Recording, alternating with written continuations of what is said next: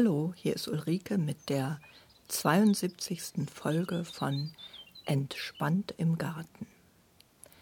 Ich erzähle euch in diesem Garten-Podcast wieder das Neueste aus dem spannenden Alltag einer Hobbygärtnerin. Ich berichte davon, was so los ist im Garten, was ich so gemacht habe und gebe dabei den ein oder anderen Tipp. Ich melde mich ja jetzt nach einer längeren Pause wieder einem langen und kalten, kalten Winter und bin auch etwas spät dran, was zum Teil dem Wetter geschuldet ist. Und jetzt erstmal, worum es heute gehen soll. Es geht also um den phänologischen Kalender und was so anliegt an Gartenarbeiten. Dazu berichte ich auch etwas über meine Erfahrung mit der Pflanzenanzucht es geht ein bisschen um Tomatensorten. Dann geht es um die aktuellen Gartenarbeiten, Düngung unter anderem. Und zum Schluss geht es kurz darum, warum es sich eigentlich lohnt, samenfestes Bio-Saatgut zu kaufen, statt irgendein Saatgut im Supermarkt oder im Baumarkt. Erstmal aber noch herzlichen Dank an Claudia und Birgit, die sich so nett auf der Webseite erkundigt haben, wann es endlich weitergeht. Ja, das tut es jetzt. Viele Grüße. 2018 hat ja einen bemerkenswert kalten Februar und März gehabt. Im Februar waren ja lange Frostperioden mit Temperaturen von minus 10 Grad, selbst hier im Rheinland, was sehr ungewöhnlich ist. Und der März war auch lange nass und kalt, sodass es jetzt erst an dem Wochenende so um den 8.4. rum erste frühlingshafte Temperaturen gibt mit viel Sonne, wo man im Garten so richtig die Ärmel hochkrempeln kann jetzt. Das bedeutet aber auch, dass im März noch wenig möglich war, einfach weil es teilweise gefroren und oder geregnet hat und der Garten sieht dementsprechend aus, ziemlich kahl und wüst. Es ist auch noch nichts grün.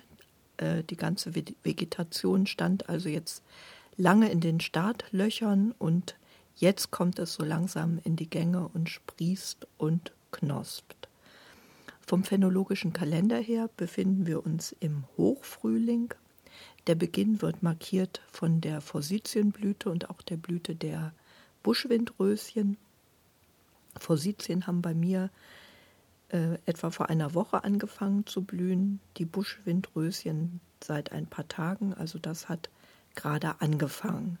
Insgesamt ist man wegen dem kalten Wetter hier im Rheinland so zwei bis drei Wochen zurück im Vergleich zu den vorhergehenden Jahren.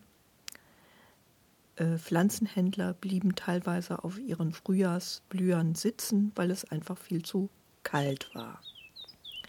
Die Forsythienblüte markiert ja den Zeitpunkt, ab dem man Kartoffeln setzen kann. Das habe ich auch gestern dann gemacht. Und jetzt, spätestens jetzt, sollte man die Rosen zurückschneiden. Ja, also der Hochfrühling, die Mitte ist erreicht, wenn die Stachelbeeren blühen und das Ende des Hochfrühlings erkennt man daran, wenn die Rotbuchen die ersten Blätter entfalten. Gewöhnlich ist das so Mitte April der Fall. Wie gesagt, dieses Jahr vermutlich etwas später. Der Vollfrühling, die nächste Periode, ist dann erreicht, wenn die Apfelbäume blühen und die Süßkirschen blühen. Ja, da freuen wir uns alle drauf. Aber noch ist von irgendwelchen Obstblüten nichts zu sehen. Die haben wohlweislich abgewartet, klug, weil letztes Jahr war ja ein ziemliches Desaster. Da gab es eine frühe Blüte und dann Spätfröste. Dieses Jahr passiert das hoffentlich nicht, weil ja alles etwas später ist. Aber wir werden sehen. Draußen war also nicht viel zu tun im März, weil es einfach viel zu kalt war.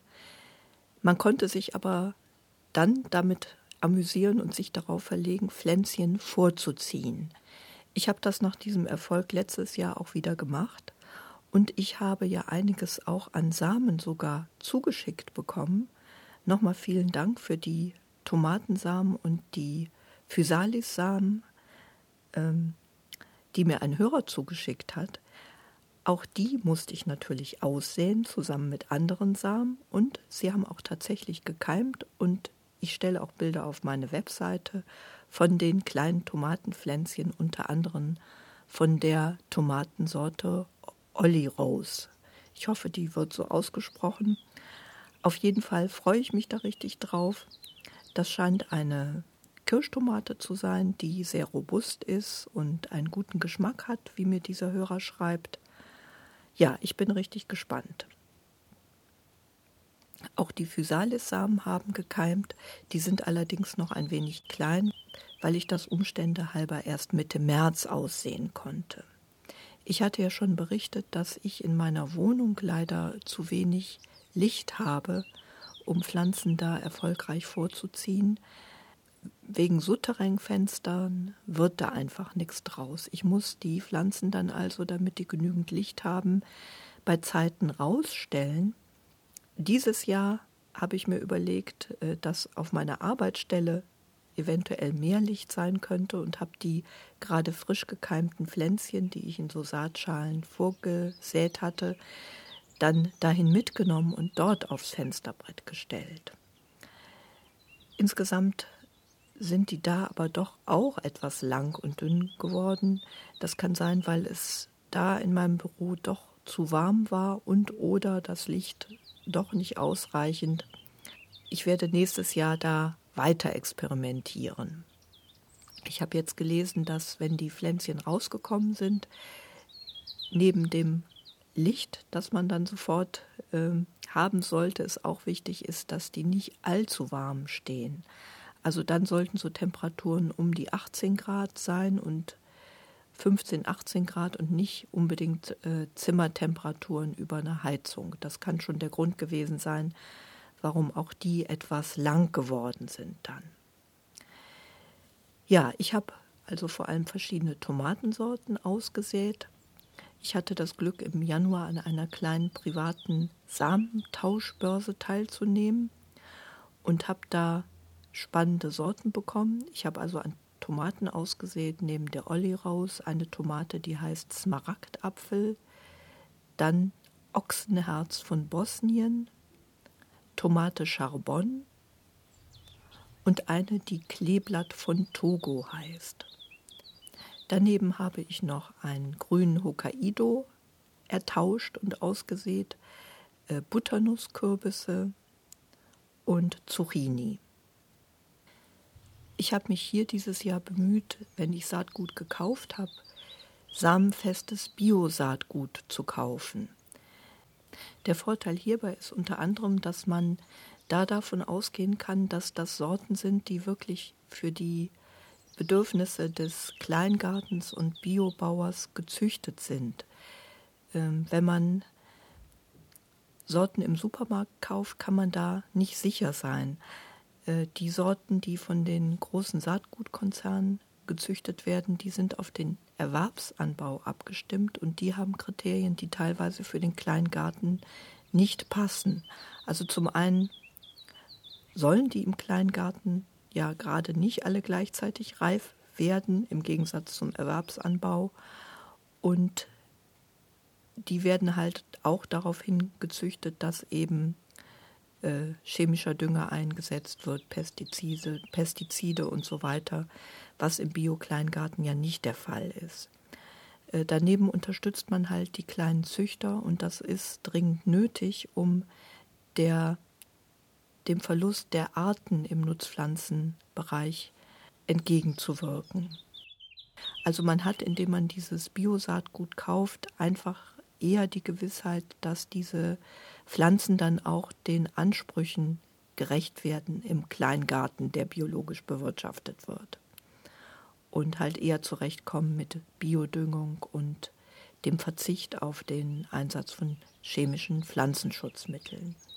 Ja, also ich habe da äh, Samen Bingenheimer Saatgut äh, und Dreschflegel sind da so zwei Züchter in dem Bereich. die man unterstützen sollte. Davon habe ich die Zucchini gesät und auch den Butternusskürbis. Und Butterkohl habe ich gesät und je ein Eisblatt und ein äh, Kopfsalat und Kohlrabi. Ja, bei dem äh, Salat habe ich leider nicht gemerkt, dass der schon gekeimt hat. Ich hatte dem, ich hatte äh, die Schalen im Zimmer stehen und der hat von mir unbemerkt dann vor sich hingekeimt und ist jetzt leider etwas langstielig geworden. Ähm, die Tomaten und die äh, Kürbisse, die haben bei mir dann noch den Schlenker über die Fensterbank im Büro genommen. Aber die Kohl und Salate habe ich etwas später ausgesät und jetzt habe ich dann alles in meinem Foliengewächshaus draußen, das an der Hauswand lehnt. Und ich hoffe jetzt sehr, dass die kalten Nächte, die es ja immer noch gab und gibt, den Pflanzen da nicht geschadet haben. Ich habe einiges an Tomaten jetzt und Zucchini und ich hoffe sehr, dass jetzt durch die Abkühlung, die es da zwischenzeitlich ja immer wieder gab, dass die Pflanzen jetzt keinen Wachstumsstopp haben. Das wäre doof. Ähm, Im Moment sind die Nächte ja noch was kalt auch und ich beobachte, dass die Pflanzen zwar weiter wachsen, aber ziemlich langsam. Wenn ich Pech habe, ist das schiefgegangen und die wachsen gar nicht mehr weiter. Das wäre natürlich blöd. Äh, das betrifft vor allem die Pflanzen mit hohem Wärmebedarf, wie halt die Tomaten, äh, Zucchini, Kürbisse und die Physalis. Ja, drückt mir die Daumen. Ich habe wirklich viele Pflänzchen und es ist, macht auch Freude, dem zuzusehen. Es ist ja immer wieder überraschend für mich, dass da überhaupt was keimt und dann wächst. Ja, also ich hoffe sehr, dass die gut weiter wachsen. Und die überzähligen Pflänzchen, die werde ich dann vermutlich auf Pflanzentauschbörsen unter die Leute bringen oder verschenken. In meinem Garten habe ich ja nur begrenzt Platz für Tomaten. Ich habe meinen Mann jetzt gebeten, das Tomatenbeet noch etwas zu erweitern, sodass ich dann sage und schreibe acht Pflanzen unterbringen könnte statt sechs. Äh, gleichzeitig versuche ich vielleicht welche in Töpfen auf dem Balkon zu ziehen. Weil bei Tomaten, es gibt da dermaßen viele Sorten und Formen, da kann man sich schon für begeistern, merke ich. Und dann reicht ganz schnell der Platz, glaube ich, auch in größeren Gärten nicht mehr aus, wenn man da einfach experimentieren will und verschiedene Sorten anbauen will. Es macht auf jeden Fall richtig Spaß und ähm, ich hätte das auch nicht gedacht, dass das so ist. Ne? Ich werde also keine Pflänzchen mehr auf dem Wochenmarkt kaufen, einfach um einen Beitrag zur Erhaltung der alten Sorten zu leisten und auch um die, diesen Vorteil zu haben, dass die Pflänzchen äh, im Eigenanbau besser auf die Verhältnisse im Biogarten dann angepasst sein werden. Aus diesen Gründen bin ich jetzt auch schließlich und endlich in diesen Verein zur Erhaltung der Nutzpflanzenvielfalt eingetreten, den VEN in Deutschland. Ich hatte schon letztes Jahr in der Kölner Regionalgruppe mitgemacht und bin da jetzt auch wirklich eingetreten in den Verein.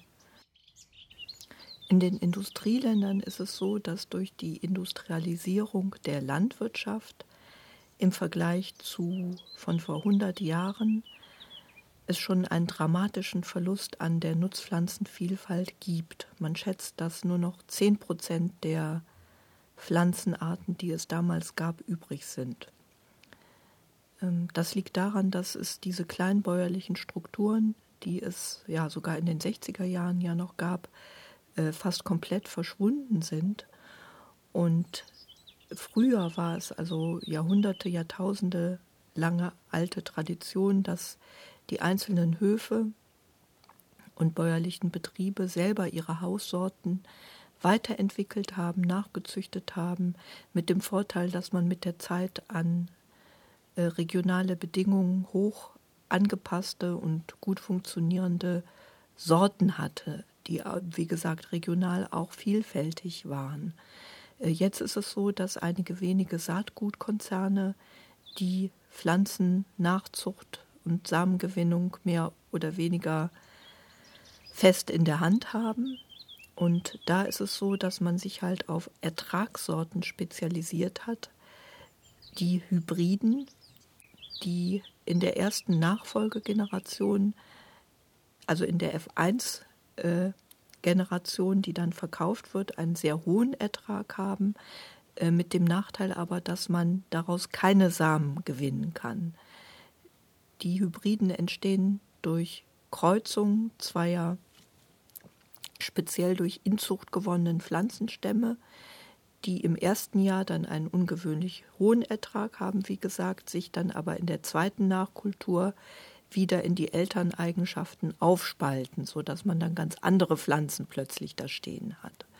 Das führt dazu, dass eben äh, Bauern gezwungen sind, immer wieder neues Saatgut zu kaufen. Ja, und es führt einfach zu dieser Verarmung der Arten, weil die großen Zuchtbetriebe sich halt nicht auf die Weiterentwicklung regionaler angepasster äh, Sorten verlegen, sondern nur auf diese Ertrags- und Hochleistungssorten, teilweise Hybride, auf jeden Fall aber patentiertes Saatgut. Das führt halt zum Verlust der Vielfalt und zur Abhängigkeit der Bauern von den Saatgutkonzernen. Der VEN hat sich zum Ziel gesetzt, dem etwas entgegenzuhalten. Es gibt eine Chance, die in den Kleingärten liegt. Äh, die könnten Biotope und Reservate für diese Vielfalt sein oder werden. Und deshalb ist es so wichtig, dass man das unterstützt. Also selbst wenn ihr sagt, wir haben zu wenig Zeit oder zu kleinen Raum, um selber äh, Saatgut zu gewinnen, wäre es meiner Meinung nach sehr wichtig, die äh, Biozüchter und äh, Züchter, die sich dem Erhalt der samenfesten Sorten verschrieben haben, zu unterstützen. Der Vorteil ist zum einen, wie gesagt, dass man eher an den Kleingarten angepasstes Saatgut und Pflanzen erhält, aber eben auch man, ähm, man leistet einen kleinen Beitrag für die Fortentwicklung und Neuzüchtung oder auch Nachzüchtung und Erhaltung von äh, regional angepassten Sorten und trägt einfach dadurch mit dazu bei, dass eine Vielfalt erhalten bleibt. Ja, also kauft euch lieber Bio-Saatgut, äh, guckt genau hin, kauft euch eher samenfestes Saatgut, leistet so einen kleinen Beitrag zur Erhaltung der Vielfalt an Nutzpflanzen. Über den VEN wollte ich noch einen kleinen Tipp weitergeben, und zwar wie man preiswerte und robuste Pflanzetiketten selber herstellen kann. Der stand in dem Blattwerk der Zeitschrift vom VEN in der Ausgabe 24 von Evelyn Renell. Und zwar kann man da gut verwenden die so Plastikbänder, die in Baumärkten in der Holzabteilung manchmal als Abfall anfallen. Das sind so weiße, harte Plastikdinger, die zum Beispiel Bretterstapel zusammenhalten. Und die kann man zerschneiden und mit Permanentmarkern beschriften und hat so super haltbare Pflanzetiketten für Lau. Ich habe im Brühler Baumarkt geguckt, da ist es leider so, dass der ordentliche deutsche Schreiner in der Zuschnittabteilung die immer direkt entsorgt. Deswegen habe ich leider keine weißen Bänder gekriegt. Äh, Im Außenbereich lagen aber dieselben Bänder leider in grün, einfach in der Gegend rum. Da habe ich welche mitgenommen. Die waren um so Steinplatten äh, geschlungen. Und ich stelle da mal ein Bild auch auf die Webseite, damit ihr wisst, wovon ich rede. Äh, da muss ich mir halt nur noch einen kräftigeren Permanentmarker besorgen. Man sieht das da natürlich den Schriftzug nicht so gut, äh, wie wenn äh, das Plastik weiß wäre. Aber ich habe das getestet, das ist sehr haltbar und der Permanentmarker, der hält. Also das scheint mir ein guter Tipp zu sein. Wichtig ist hierbei allerdings, dass man die etwas raueren Bänder nimmt. Bei den ganz glatten hält die Schrift anscheinend nicht so gut. Ja, auf jeden Fall vielen Dank für diesen Tipp. Danke an die Evelyn Renell. Ich werde auch die äh, Kontaktadresse vom VEN, die habe ich schon auf der Webseite unter Links. Ich setze da auch nochmal die Kontaktadresse der Kölner Gruppe, in der ich bin, mit rein. Ja, eigentlich wollte ich da erst am Ende von erzählen. Jetzt bin ich doch schon mittendrin hier mit der politischen Agitation rausgeplatzt. Aber das ist etwas, was mich beschäftigt und ich denke, das ist einfach wichtig.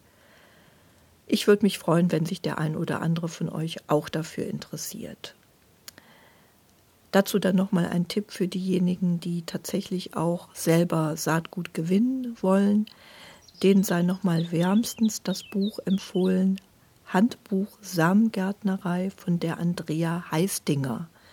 Das ist wirklich praktisch die Bibel für die Saatgutgewinnung. Da steht alles drin, zusammen auch mit äh, Tipps zu den Kulturen insgesamt. Einfach ein tolles Buch für jeden Gärtner deswegen. Also sehr empfehlenswert von der Andrea Heistinger Handbuch Samengärtnerei. So, jetzt aber dazu, was so los war im Garten, was jetzt zu tun ist im Hochfrühling. Beete vorbereiten, Kompost umsetzen, noch Zweige zurückschneiden, Zweige klein häckseln, Kompost ausbringen.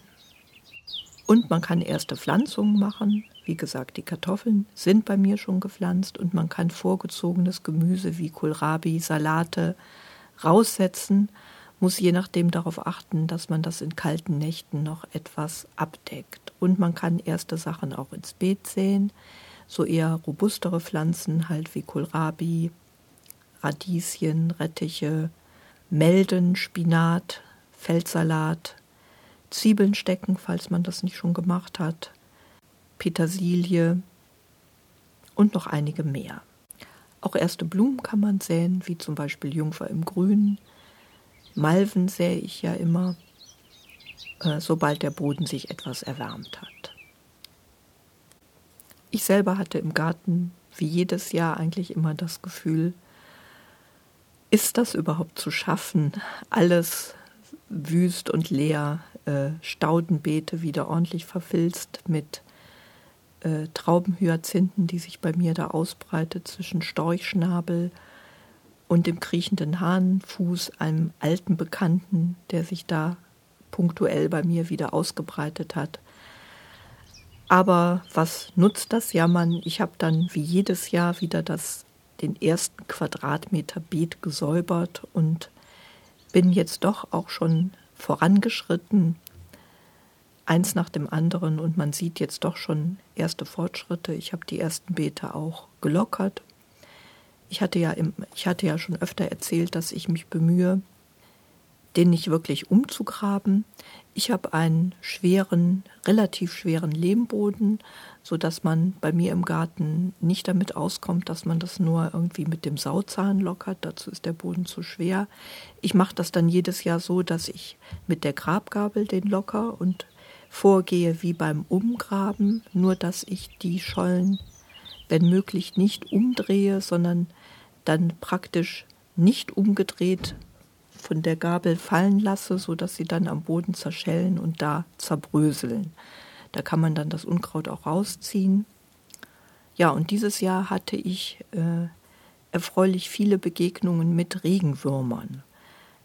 Die scheinen in meinem Boden jetzt langsam zuzunehmen. Der Boden bei uns da oben in der Nähe des Tonweihers ist nicht besonders fruchtbar, sondern eher steinig. Und es dauert wohl ein paar Jahre, Jahrzehnte, bis man da Humus so gebildet hat, rangezüchtet hat im Biogarten. Ich sehe jetzt wirklich so erste Erfolge nach immerhin fast 20 Jahren. Am Anfang waren die Regenwürmer selten im Boden kamen mir auch eher dünn und ausgemergelt vor und jetzt habe ich wirklich viele und auch fettere Exemplare gesehen. Ich habe halt immer mit Kompost gedüngt und auch oft Gründüngung im Herbst eingesät und da zeigen sich jetzt die Erfolge. Auch gerade letztes Jahr hatte ich auf den Flächen viel Gründüngung, die in diesem Winter auch super abgefroren ist und ich denke, die Regenwürmer, die arbeiten halt dran, das in den Boden zu ziehen und freuen sich, dass es da immer Nachschub an Nahrung für sie gibt. Deswegen ist es auch wichtig, den Boden, wenn möglich, nicht unbedeckt zu lassen. Das ist jetzt gerade nach dem Umgraben so ein, zwei Tage vielleicht nicht zu vermeiden. Aber ich habe mich dann bemüht, ersten Kompost dann darüber auszubringen. Und sobald ich Rasenschnitt zur Verfügung habe, werde ich das machen, dass ich da wieder mit Rasenschnitt mulche. Das braucht, wie gesagt, der Regenwurm, um sich wohlzufühlen. Und das ist für den Boden sehr nützlich, einfach weil er geschützt ist vor Auswaschungen und Austrocknungen und ähm, einfach darunter länger auch feucht bleibt. Und wie gesagt, die Regenwürmer freuen sich. Weiter bin ich auch gerade dran, den Kompost äh, zu verteilen und umzusetzen was so anfällt im Garten jetzt, das war einiges an abgetrockneten Stauden, die ich äh, entfernt habe als erstes. Die habe ich teilweise dann, wenn die grob und trocken genug waren, im Häcksler auch mit klein gehäckselt. Und es gibt halt einiges an, an Wildwuchs, an Unkräutern, die man jetzt ausgräbt. Das gemischt mit Hornspänen und Erde werde ich zu neuem Kompost dann aufsetzen. Kompost äh, umsetzen und verteilen ist natürlich eine der schwereren Gartenarbeiten, finde ich. Und es ist immer etwas mühsam, das auch klein genug zu kriegen, aber nicht unwichtig. Ich habe die Erfahrung gemacht, je klein geschnittener das gut ist, desto besser kommt die Rotte in Gang. Und es ist wie gesagt, wichtig, dass man das gut durchmischt. Man mischt nasses mit trockenem, frisches Grün mit holzigen und das muss in einem guten Verhältnis sein und auch weder zu trocken noch zu nass, damit die Rotte gut in Gang kommt. Ich denke, dass das bei mir manchmal zu trocken war. Da werde ich also dieses Jahr drauf achten. Also ich werde darauf achten, das gut zu durchmischen ich habe tendenziell dann jetzt im Frühjahr zu wenig frisches Grün, zu wenig Stickstoffanteile. Da werde ich Hornspäne dafür zugeben und das dann auch mit Gießkanne begießen. Es sollte so nass sein wie ein, wie ein Schwamm, ohne dass jetzt da Wasser rausläuft sozusagen beim Ausdrücken. Und es ist auch von Vorteil, dass man das ab und an durchmischt, weil das tendenziell in den Silos, in den Rändern dann zu trocken ist. Und die Durchmischung, die fördert weiter die Rotte. Ja, also da werde ich heute vielleicht sogar mit weitermachen, mit Kompost verteilen und äh, mischen und aufsetzen von neuem Kompost. Ja, ich habe schon erwähnt, dass ich vertrocknetes und äh, Mulch von den Beeten jetzt entferne und ich bin weiter in dem Prozess, überall kriechenden Hahnfuß auszugraben und ähm, Staudenbeete zu entfilzen. Auch damit mache ich heute weiter, wenn ich Zeit dazu finde. Zu Kompost habe ich noch eine Empfehlung, äh, wie viel man ausbringt. Für Starkzehrer kann man als Richtschnur nehmen 3 cm Schicht an Kompost auf dem Beet, für Mittelzehrer 2 cm und für Schwachzehrer ein Zentimeter. Ich habe für den ganzen Garten jetzt zu wenig Kompost. Ähm, in Brühl gibt es eine Pflanzentauschbörse vom Betriebshof, wo man sich Kompost auch holen kann in haushaltsüblichen Mengen. Das werde ich machen, auch um meine Hochbeete wieder neu aufzubauen. Das hatte ich ja letztes Jahr mit den Tomaten äh, so gemacht und auch mit den Kürbissen. Und ich werde auch dieses Jahr mal mit diesem äh, Pflanzendünger Vinasse experimentieren. Das ist ein Flüssigdünger, der bei der Zuckerrüben oder bei der Zuckerrübenverarbeitung anfällt. Da habe ich mir jetzt einen Kanister bestellt. Das ist so ein brauner Syrup, so sieht das aus. Also sieht so ein bisschen aus wie Rübenkraut. Und das ist ein Dünger, den man ähm, halt im Gießwasser verwendet, der im der Biologie, der auch in der biologischen Landwirtschaft eingesetzt wird und der einen hohen Stickstoffanteil hat, aber halt rein biologischer, rein äh, Bioherkunft. Der eignet sich als Sofortdünger für Pflanzen und ja, ich werde das mal ausprobieren. Den kann man halt dann besonders gut einsetzen, wenn man das Gefühl hat, die Pflanzen brauchen jetzt was, äh, weil sie gerade sehr schnell wachsen oder schon gelbe Blätter haben. Man kann einen akuten Stickstoffmangel wohl gut damit bekämpfen. Ja, wir werden sehen und ich werde weiter berichten. Vinasse soll besonders gut für Tomaten sein, weil er Kali enthält. Ja, ich bin gespannt. Neben dem Kompost habe ich ja auch immer Pferdemist eingesetzt im Garten. Dieses Jahr habe ich noch keinen, beziehungsweise muss mich mal drum kümmern. Es ist jetzt eigentlich auch schon so ein bisschen spät, weil der Pferdemist bei einigen Kulturen ja nicht frisch aufs Beet sollte. Wenn wir äh, welchen bekommen in der Gartenanlage, dann werde ich den vielleicht eher dann für nächstes Jahr mit in den Kompost einbauen. Mal gucken. Oder vielleicht in den Hochbeeten etwas untermischen. Ja, ich komme dann langsam zum Ende mit dieser Folge und werde bei dem schönen Wetter noch in den Garten gehen. Ich wünsche auch euch viel Spaß im Garten und sage Tschüss, bis zum nächsten Mal.